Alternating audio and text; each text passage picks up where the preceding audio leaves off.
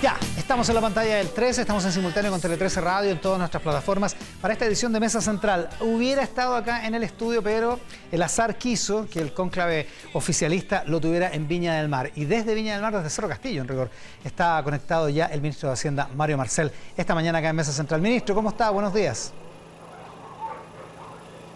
Buenos días, Iván. Buenos días a todas las televidentes y, eh, y televidentes de Mesa Central. Un gusto estar con ustedes. Lástima no poder estar en el, en el estudio, pero estamos en, este, en los preparativos, los preámbulos de este conclave que hay hoy día Tal cual. en Cerro Castillo. Se perdió el cafecito, espero que el café en Cerro Castillo esté a la altura. Oiga, le quiero decir eh, que el tema de la reforma previsional, en eso yo, yo creo que hay un éxito del gobierno, eh, se ha instalado como el tema principal de debate. Y la pregunta eh, eh, de, cualquier chileno, porque esto realmente nos, afecta a todos, es ¿cómo vamos ahí? ¿Desde cuándo, si es que el proyecto se aprobara mañana, por, por poner un, ejemplo teórico, ¿desde cuándo se empezarían a, percibir los beneficios de esta reforma previsional en el esquema que está planteando el gobierno?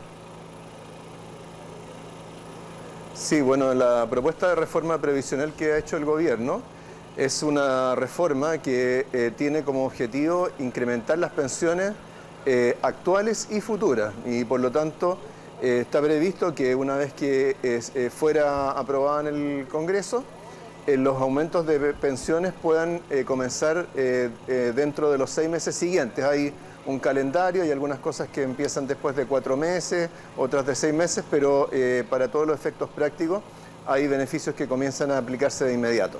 a los seis meses. Y, el, y en régimen, este aumento de la cotización se daría en seis años a razón de 1% más cada año, ¿no?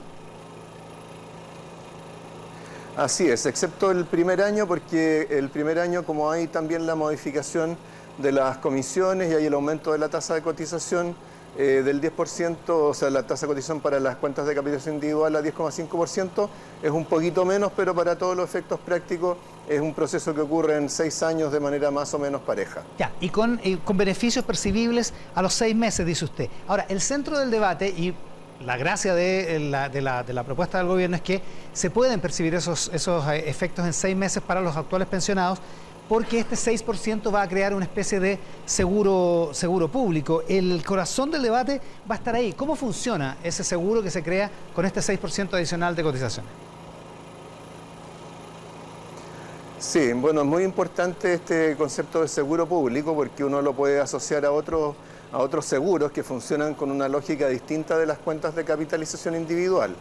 Hoy día, por ejemplo, existe un seguro de invalidez y sobrevivencia que se paga con una cotización de los empleadores y donde los beneficios se calculan en función de las remuneraciones de las personas, no en función de los fondos que tienen acumulados. En el caso del seguro social, eh, tiene una lógica similar, es más amplio, ¿cierto? Porque se financia con un 6% de cotizaciones de los empleadores y lo que hace es que eh, eh, se hace cargo de riesgos que las personas enfrentan para sus pensiones que tienen que ver con características idiosincráticas, por ejemplo, el género, el ser hombre o mujer, ¿cierto? Hoy día implica una diferencia eh, en cuanto a la pensión que se obtiene, dado que las mujeres tienen una expectativa de vida más alta. Entonces, cuando en la capitalización individual les calculan su pensión, les calculan una renta vitalicia, esa renta vitalicia para las mujeres es menor. Lo que va a hacer el seguro social en ese caso es compensar toda esa diferencia y por lo tanto va a igualar las pensiones de hombres y mujeres para similares circunstancias. Entonces esa es una, eh, es una de las contingencias, por así decirlo, o característica idiosincrática que va a cubrir el seguro. También va a ayudar a las personas que eh, han tenido menores rentas durante su vida laboral, pero que han hecho un esfuerzo de cotización a, lo largo de los años. Va a apoyar a las personas que han tenido que dejar de trabajar para eh, de- desarrollar labores de cuidado en el hogar, de un adulto mayor, de un discapacitado. Entonces, ese en el fondo eh, tiene la lógica de un seguro en el sentido que se financia con las cotizaciones de los empleadores y por otro lado cubre estas, estas contingencias que eh, lamentablemente el régimen de capitalización individual no puede resolver. O hay que mirarlo así, digamos, como un seguro eh, compensatorio, por decirlo así, de las deficiencias o de las diferencias que la, que la vida y la historia de las personas y también circunstancias eh, esenciales provocan en, en la pensión. Exactamente, y para los actuales pensionados, ¿cierto?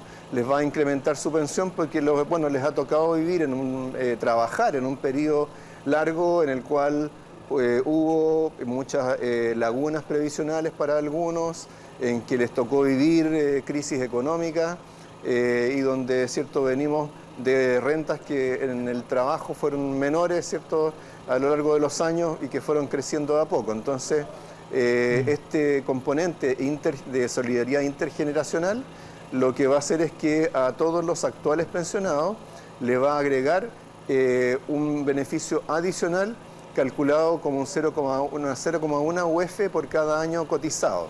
Entonces, por ejemplo, para una persona eh, que cotizó durante 20 años, le va a generar un eh, beneficio adicional a su pensión mayor a 60 mil pesos mensuales, que se va a sumar a la PGU en 250 mil pesos, ¿cierto? La propuesta del gobierno, más lo que haya acumulado en sus fondos individuales.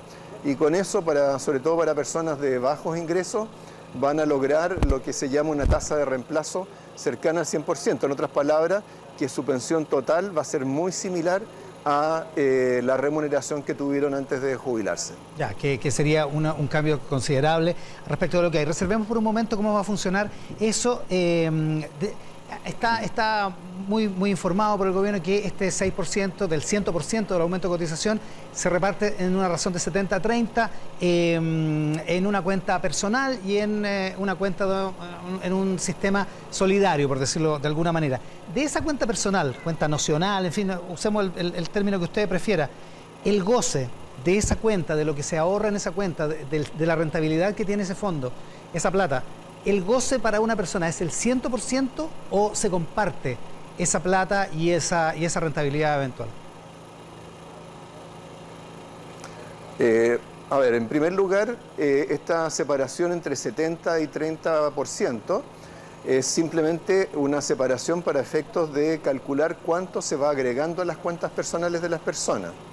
Entonces el 70% corresponde a la parte que se agrega proporcionalmente a su remuneración y el 30% eh, corresponde a eh, un monto adicional que es igual al promedio de todos los 30% de todas las personas que estén cotizando en ese año.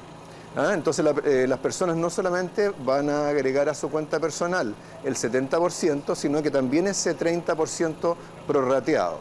Y eso va a quedar en su cuenta, se va a ir capitalizando de acuerdo a la rentabilidad social del sistema recogiendo la rentabilidad que van a tener las inversiones de las reservas del sistema y también los cambios en la dinámica de la masa salarial y de las pensiones futuras. Por eso, ¿y ah, entonces se va a ir también capitalizando.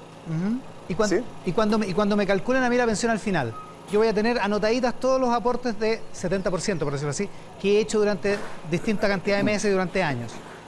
Ese cálculo ¿Va a considerar el 100% de lo que yo puse ahí o eso también de alguna manera se instala como una cuestión solidaria? No, eso se va, eh, o sea, de tanto ese 70% como el 30% distribuido de la manera que describía, todo eso se va a ir acumulando, eh, se va a ir capitalizando, se va a incrementar con los otros componentes del seguro social si es que se aplican y con eso se va a calcular eh, una eh, pensión del Seguro Social que se va a sumar a la renta vitalicia eh, de la capitalización individual y a la PGU. Así que no, eh, digamos, la solidaridad aquí más bien se expresa en, el, en, la lógica de seguro que tiene el sistema. ¿ah? Pero una vez que yo he ido impetrando los beneficios, esos beneficios se van a ir acumulando. Eso no, no, más, no va a haber pérdidas en el tiempo, al contrario, va a ir habiendo capitalización. Claro, por lo tanto, se parece harto a una cuenta individual, digamos. Bueno, tiene la gracia de que eh, uno va a poder ir viendo, el afiliado o afiliada va a poder ir viendo eh, mes a mes cómo se va incrementando eh, su cuenta personal. ¿ah? pero además, como estamos hablando de rentabilidad social, esa rentabilidad va a ser mucho más estable en el tiempo, no va a tener los vaivenes que tienen eh, las cuentas de capitalización individual. Entonces eso va también a ayudar, ayudar a darle más estabilidad a la pensión futura que se va a obtener. Un desvío en el camino. Se ha hablado de rentabilidad garantizada. La ministra Vallejo lo dijo en Tele 13 después de la cadena nacional del presidente. Me parece que es un concepto equívoco o, o errado, digamos, directamente, porque no hay una rentabilidad garantizada, ¿no? Lo que hay es una, hay una garantía eh, o hay un seguro que eh, le, em, que le eh, garantiza que lo que va acumulando en su cuenta no va a ser menor a un cierto monto. ¿ah? pero por las rentabilidades sociales que uno puede calcular para adelante, en principio ojalá eso no vaya, no vaya a ser necesario, pero uno tiene siempre esa seguridad en caso de que hubiera algún percance en el camino. Perdone, no, es que no entendí. O sea, entonces sí va a haber un seguro que va a garantizar un nivel de rentabilidad. Claro, va a ser similar, eh, va a ser similar a lo que acá, lo que describí recién para el, eh, para los pensionados actuales, es decir, un 0,1 UF por año eh, cotizado. Y ese es Entonces un eso nos va a asegurar de que no haya un retroceso en los fondos que se acumulan en el tiempo. Ya, y eso es un seguro que pone el Estado, por decirlo así un, aval, digamos, que pone el Estado. Lo va, lo va a poner el sistema, efectivamente. Y más o menos en ese, en ese rango, 0,1 UF por año cotizado. Exactamente. Ministro, eh, David Bravo decía el otro día que encabezó una comisión así, así como la suya, eh, respecto del tema de pensiones. Decía el otro día en una entrevista en la tercera que con la PGU el análisis tiene que ser distinto a, antes de que existiera la, la PGU. ¿Se puede ver qué es, lo que, es lo, que propone o que teoriza David Bravo en esa entrevista? ¿Se puede usar la PGU como factor de corrección y no, y no crear un seguro como el que se está creando y hacer más sencillo el sistema usando el instrumento de la PGU? Bueno, para que la PGU cumpliera ese papel, eh, obviamente habría que definirla de otra manera, pero sobre todo necesitaría mucho más recursos. Ya. ¿Ah? O sea, pensemos que si quisiéramos que a través de fondos públicos se hiciera todo lo que se eh, quiere lograr con la cotización del 6% de los empleadores, eh, bueno, se requeriría que el Estado generara recursos, por aportara recursos por esas magnitudes. Ahora esas son magnitudes bien significativas, o sea, en el fondo el Estado tendría que aportar el equivalente a un 6% de cotizaciones de los empleadores, que siendo 6% de, de la masa salarial, equivale más o menos a dos puntos del producto. Mm. O sea, eh, eh, requeriría, si tomamos como referencia la reforma, eh, la reforma tributaria que estamos discutiendo, requeriría que la reforma tributaria fuera 50% superior a lo que ya es en términos de metas de recaudación. Y como sabemos, es cierto, uno de los desafíos importantes que tenemos es, es aprobar la reforma tributaria con las metas que, que tenemos. Así que eh, y, en esa materia también eh, tenemos eh, bastante críticas, en fin, de parte del sistema político. Entonces, yo creo que tenemos que ser realistas también respecto de hasta dónde puede llegar una reforma tributaria. O sea, como dice Joan Manuel Serrat, nunca es triste la verdad lo que no tiene remedio. no tenemos plata suficiente como para hacerlo con recursos fiscales y por lo tanto se necesita de estas cotizaciones, en este caso de, de los empleadores, para usar esa plata en, este, en, beneficios inmediatos. Exactamente, o sea, en estos momentos, eh, hasta donde yo conozco, que conozco hartos sistemas de pensiones en el mundo, no conozco ningún caso en el cual haya eh, un seguro social de estas magnitudes sumados a un beneficio mínimo que sea eh, íntegramente financiado por el Estado. En general, los sistemas de pensiones en el mundo contemplan un seguro social financiado con cotizaciones. Ministro, le decía yo que la cuenta nacional o personal se parece harto, tiene harto, bien, bien parecida a una cuenta individual como la que tenemos ahora en la FP, porque ese, ustedes lo saben mejor que yo, va a ser el tema del debate y de la negociación. La subsecretaria Claudia Sangüesa decía el otro día en una entrevista en la radio Duna que el 6% era negociable en ese mismo, en ese sentido, digo, que no fuera completo a estas cuentas nacionales o, este, este, este seguro, por decirlo de alguna manera, sino que de alguna manera se incorporara a la capitalización individual como la conocemos, como la conocemos ahora. ¿Es efectivamente ese el marco de negociación? A ver, yo diría que antes de empezar a pensar en las negociaciones, ¿cierto? uno tiene que eh, tener un buen proyecto ¿ah? y tiene que eh, ser capaz de explicarlo bien y que las personas lo entiendan como, como usted lo decía al principio. Entonces... Eh, Está, gritando, está gritando alguien ahí atrás. Vamos a esperar a que se... Sí, sí. Se expresa la gente, ¿ves? Bueno. Eh, sí, sí, bueno, somos un país libre, como sabemos. Tal cual. Ahí nuestro, a ver si nuestro eh, equipo hace algo ahí para... volviendo a la, a la pregunta... Dele nomás. Ya. Bien. Bueno, entonces lo que les explicaba es que eh, en el...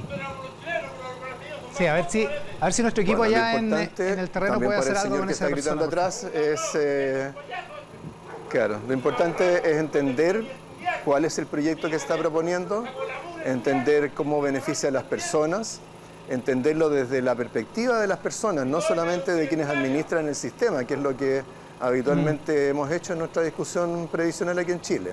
Ministro, ¿Ah? Eh, y creemos que tenemos un proyecto que mejora mucho sobre eh, los proyectos que se han discutido en el pasado, porque no olvidemos que hemos tenido dos reformas eh, previsionales fallidas en los últimos siete años. Tal cual. Oiga, un antecesor suyo en, ahí en Teatino 120, en Hacienda, Felipe Larraín, firma hoy día una carta en el Mercurio como académico de Claves UC. Dice que se podría estar ante la perspectiva de un Transantiago previsional, asumiendo que Transantiago es una mala palabra, digamos, en, este, en ese concepto, y habla de que se pueden perder 150.000 empleos y que pueden pasar a la informalidad 320.000 personas. ¿Le hacen sentido esos números, ese cálculo? Bueno, nosotros vamos a presentar la próxima semana, junto con el proyecto, junto con ingresar el proyecto a la Cámara de Diputados, vamos a presentar el informe de productividad y el informe financiero. Eh, ese, informe de productividad en particular analiza los efectos económicos de eh, la reforma previsional. Y lo que muestra es que cuando queremos proyectar eh, empleo, remuneraciones, tenemos que pensar que esta es una reforma previsional que va, en primer lugar, va a aumentar el ahorro. ¿ya? y por lo tanto, al aumentar el ahorro, va a aumentar el financiamiento doméstico para la inversión y, la, y ese aumento de la inversión va a permitir eh, generar un mayor crecimiento futuro eh, y por lo tanto también mayores empleos. Entonces, los efectos que son de carácter más microeconómico, que tienen que ver con el aumento en la tasa de cotización, eh, se tienden a compensarse por estos factores macroeconómicos. Pero además hay una característica adicional, que es que el aumento, el seguro social, va a estar entregando beneficios que van a ser proporcionalmente mayores para los trabajadores de menores ingresos. Los trabajadores de menores ingresos son los que normalmente tienen un riesgo mayor de caer en la informalidad. Pero lo que tenemos ahora es que con este, seguro social va a haber un incentivo mucho más poderoso para cotizar y para cotizar hay que ser formal. Eh, por lo tanto, creemos que este es un proyecto que, en comparación con los proyectos anteriores, mejora también en ese sentido, porque no solamente incrementa el ahorro, eh, sino el, el, ahorro, la inversión, el crecimiento, sino que también al generar beneficios proporcionalmente mayores para los trabajadores de menores ingresos, va a disminuir los incentivos a la informalidad. Eh, ahora, respecto de estos pronunciamientos, yo a mí personalmente lo que me llama la atención es la, eh, eh, eh, rapidez o el apuro para generar comentarios o predicciones de esta naturaleza. Yo creo que lo que uno espera, ¿cierto?, es que, en fin, los, analistas, las personas, los técnicos, los expertos, tengan el tiempo para analizar el proyecto, hacer sus análisis, en este caso, por ejemplo, ver el informe de productividad, y ahí vamos a tener tiempo para hacer la discusión. ¿ah? Eh, hay como mucha toma de posiciones muy eh, eh, apresurada a mi, a mi entender. ¿ah? Entonces, a mí me ha tocado estar ¿cierto? En, la oposición en distintas etapas y creo que uno siempre tiene que darse el tiempo para estudiar bien los proyectos y analizarlos. Oiga, a propósito de lo que decía respecto de el impacto en el ahorro, en la inversión y el efecto macroeconómico de la mayor cotización, eso tiende a darle la razón a una crítica que hace Noma FP, que no le gustó el proyecto al grupo de Noma FP, porque dice que entre otras cosas protege y aumenta el mercado de capitales, lo que ellos consideran negativo. ¿A usted qué le parece esa, crítica?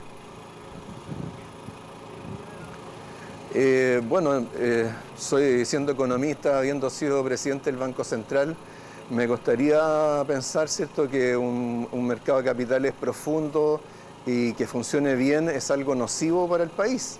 ¿ah? o que uno debería tener como propósito eh, destruir o debilitar el mercado de capitales. El mercado de capitales es lo que hoy día permite que exista financiamiento en pesos de largo plazo para financiar proyectos de inversión, para financiar al propio gobierno, ¿cierto? El gobierno emite deuda en el mercado doméstico, lo hacen distintas entidades, se financian también proyectos de inversión, proyectos de infraestructura, el, crédito hipotecario eh, se eh, genera o se alimenta del mercado de capitales eh, de largo plazo.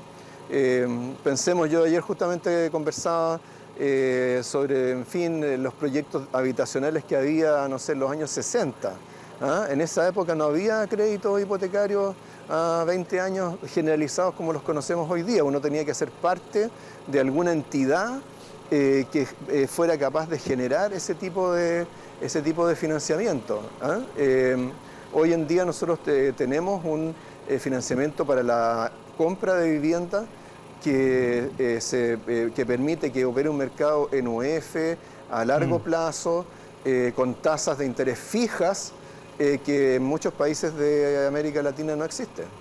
Claro, y típicamente esa, esa, pertenencia a ese tipo de institución era normalmente lo que se conocían como las cajas de previsión.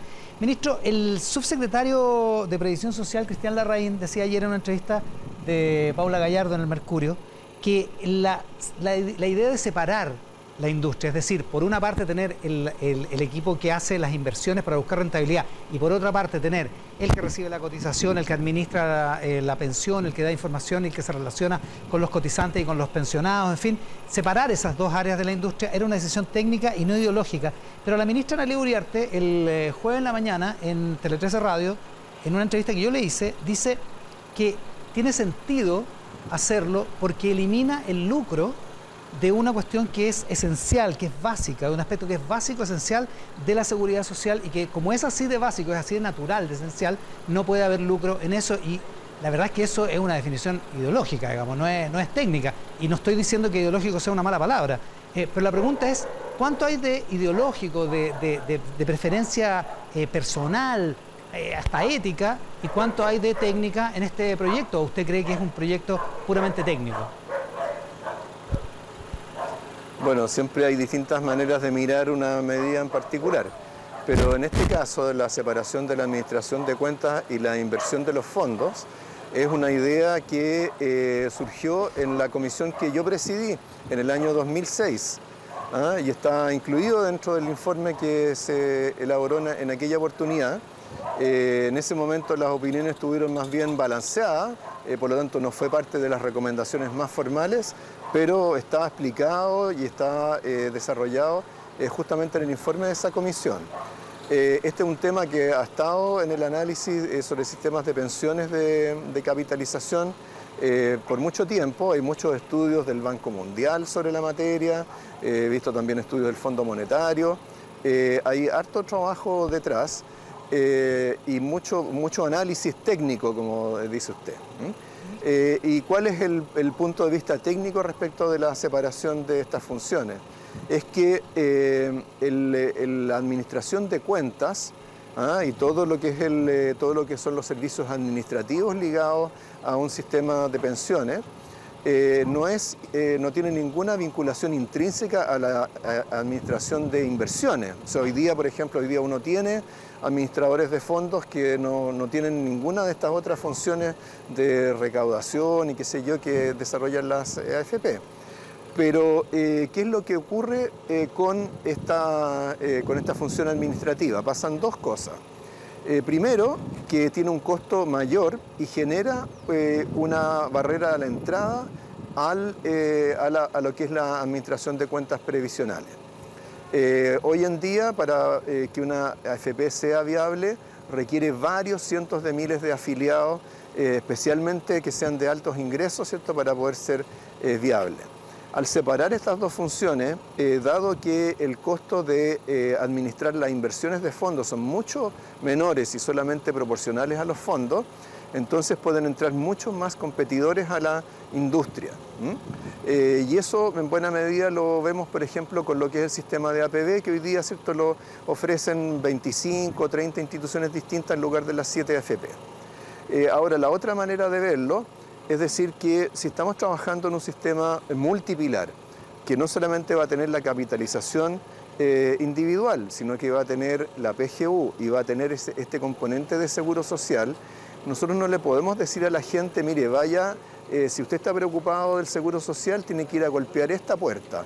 Si está preocupado de eh, cómo están rindiendo sus fondos, tiene que ir a esta otra puerta. Si le preocupa la PGU, si tiene derecho a la, PGU, tiene que ir a otra parte. Eso creo que es una mala idea de, de servicio a la ciudadanía. Uno tiene que tener una sola plataforma, una sola ventanilla con la cual relacionarse con todo el sistema.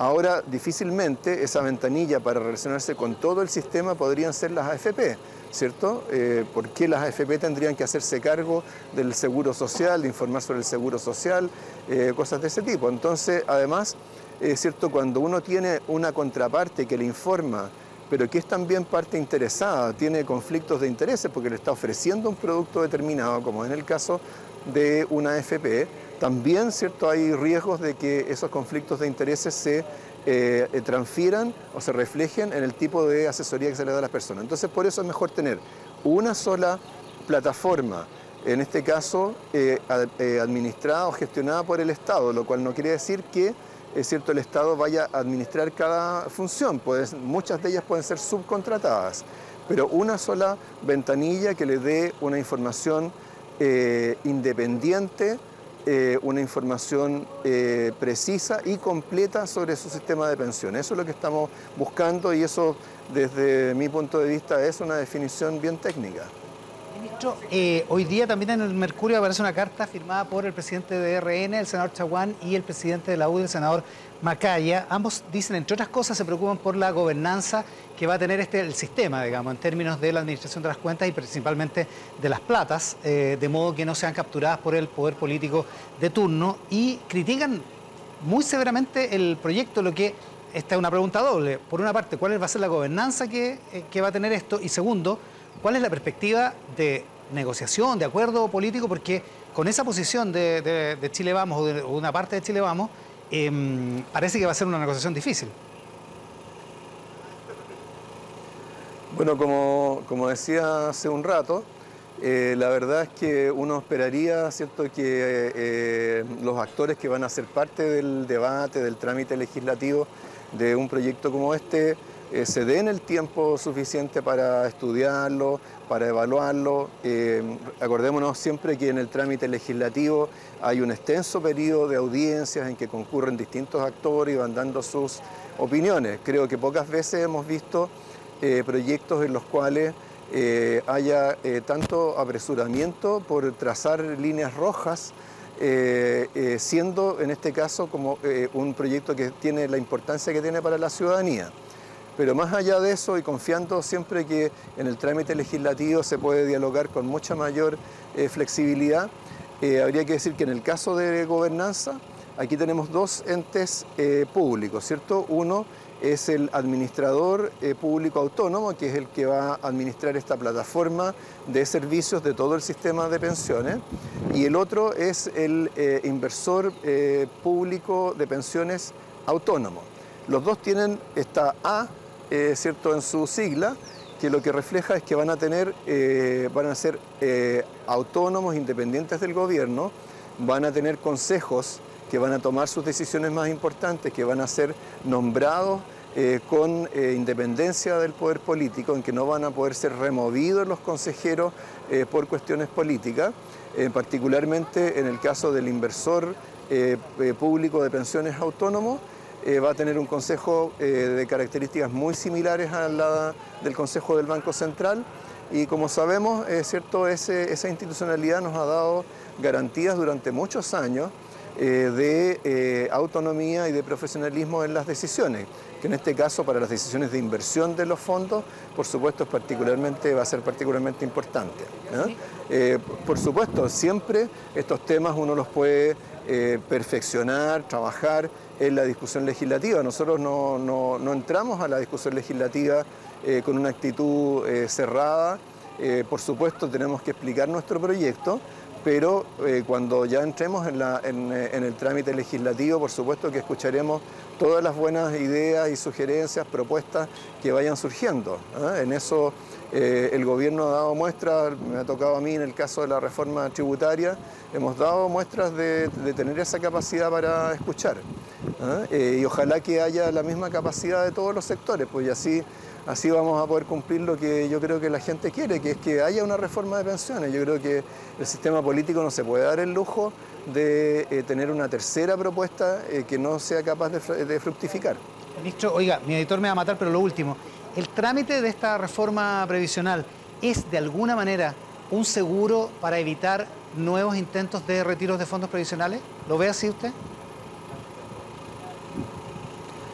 Eh, a ver, o sea, sería, sería un poco eh, extraño ver una reforma de estas magnitudes, ¿cierto? Justificarse solo por los retiros de fondos de pensiones. La necesidad de una reforma de pensiones está eh, eh, instalada en el país por, hace por lo menos siete años, mucho antes de que se hablara de los retiros. ¿ah? Ahora, claro, cuando se discutían los retiros, mucha gente decía, claro, lo que pasa es que no tenemos una perspectiva de un cambio significativo del sistema de pensiones a futuro. Bueno, ahora vamos a tenerlo, entonces eso creo que nos ayuda a enfrentar muchas eh, discusiones, sea de retiro, sea de, otra, de otras materias relacionadas con el tema previsional o el manejo de los fondos.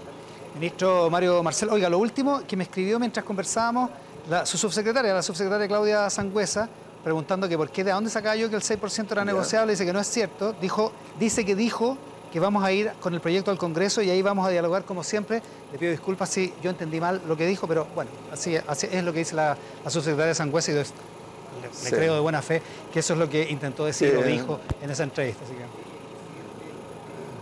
Sí, seguro que es así, eh, es, lo que estaba comentando justamente recién. De haber entendido mal yo. Oiga, le agradezco mucho.